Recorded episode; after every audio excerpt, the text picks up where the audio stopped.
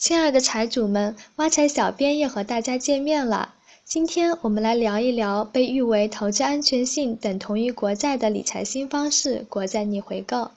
首先，我们来科普一下什么是国债逆回购。简单来讲，所谓国债逆回购，其实就是一种短期贷款，你把钱借给别人，获得固定利息，别人用国债做抵押，到期还本付息。国债逆回购由证券交易所监管，所以不存在资金到期不能归还的情况，基本上没有什么风险。在平时，国债逆回购的收益一般不会很高，和银行一年期定期存款收益率差不多，但它的收益水平会随着市场资金的紧张状况产生波动。就交易日当天来看，一般在一天的开市、收市的时候操作，收益比较高。另外，在一些特殊的节点，比如季末、年末的时候，短期收益能达到活期利率的几十倍甚至上百倍。所以，选择好操作时间段，收益还是很可观的。对于手中有较多闲置资金的财主，国债逆回购是一个不错的短期投资选择。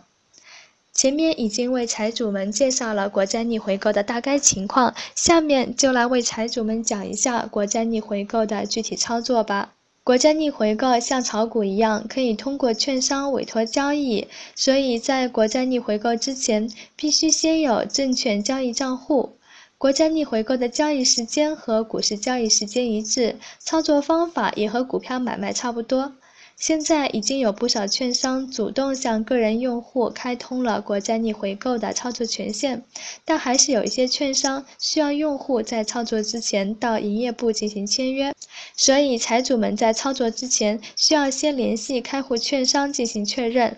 上海证券交易所国债逆回购的最低门槛是十万元，每次操作的金额只能是十万元的整数倍。深圳交易所的交易门槛比较低。一千起步，同样每次操作的金额也只能是一千的整数倍。但是上交所的国债逆回购交易要比深交所活跃得多，价格也比深交所要略微高一点。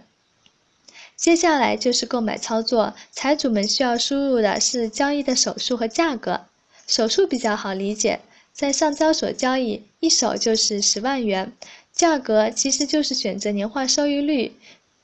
比如价格是五，那么该笔交易的年化收益率就是百分之五。如果价格是二十八，那么年化收益率就是百分之二十八。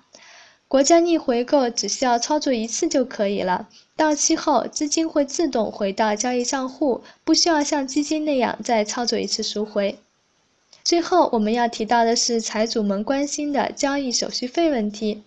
国债逆回购的手续费比较低，按照天数来计算。十万元做一天的手续费是一到两元，两天是两到四元，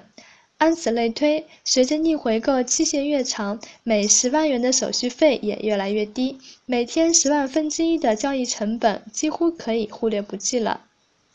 听了这些，财主们对国债逆回购有初步了解了吗？如果财主们想要了解更多的内容，可以到挖财社区搜索“国债逆回购”，有非常多的实例分享供大家参考。